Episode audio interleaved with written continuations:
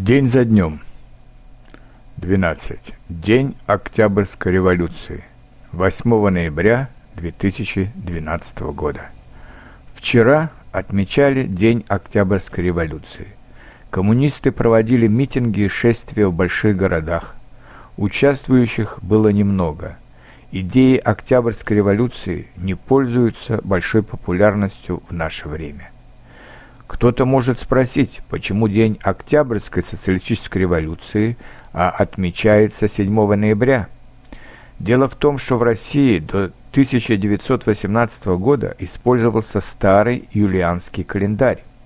Октябрьская революция свершилась по нему 25 октября 1917 года, а по новому григорианскому календарю это было 7 ноября.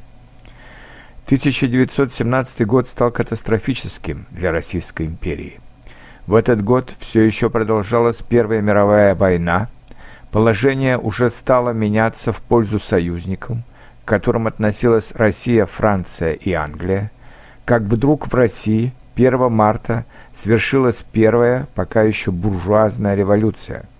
Император Николай II написал отречение от престола – из-за массовых беспорядков в столице и по настоянию представителей Государственной Думы. Все бы не так плохо, если бы не военное время. Россия была объявлена республикой. Было образовано Временное правительство, куда вошли профессора Петербургского университета и представители оппозиционных партий. Но оказалось, одно дело критиковать царское правительство в Думе, называя его предателями и немецкими шпионами, а другое дело руководить воюющей страной. Была объявлена всеобщая политическая амнистия и невиданные до этого в России свободы. Этим воспользовались прежде всего большевики-коммунисты и воюющая против России Германия. Она организовала через свою территорию возвращение Владимира Ленина и других вождей большевиков из Швейцарии в России. Ленин и его союзники – проводили ежедневную агитацию против войны и за, за социалистическую революцию.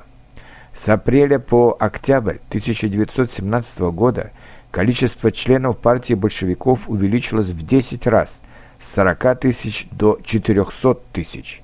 Агитация против войны также сыграла свою роль. Солдаты, бывшие крестьяне, тысячами оставляли свои позиции и возвращались с оружием в деревню. Были здравые голоса среди военных и политиков о временном ограничении свобод в условиях войны и полном запрете большевистской партии, но популист-премьер Александр Керенский боялся, что при этом он сам попадет в тюрьму за разложение армии страны и не пошел на крутые меры против большевиков. В результате большевики 25 октября 1917 года почти без всякого сопротивления взяли власть в свои руки – и они-то уже не церемонились с ограничением демократии.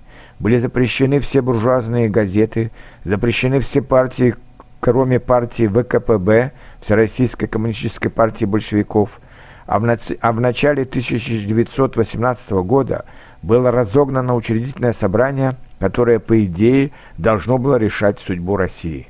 В стране воцарилась диктатура партии коммунистов, партии Владимира Ленина.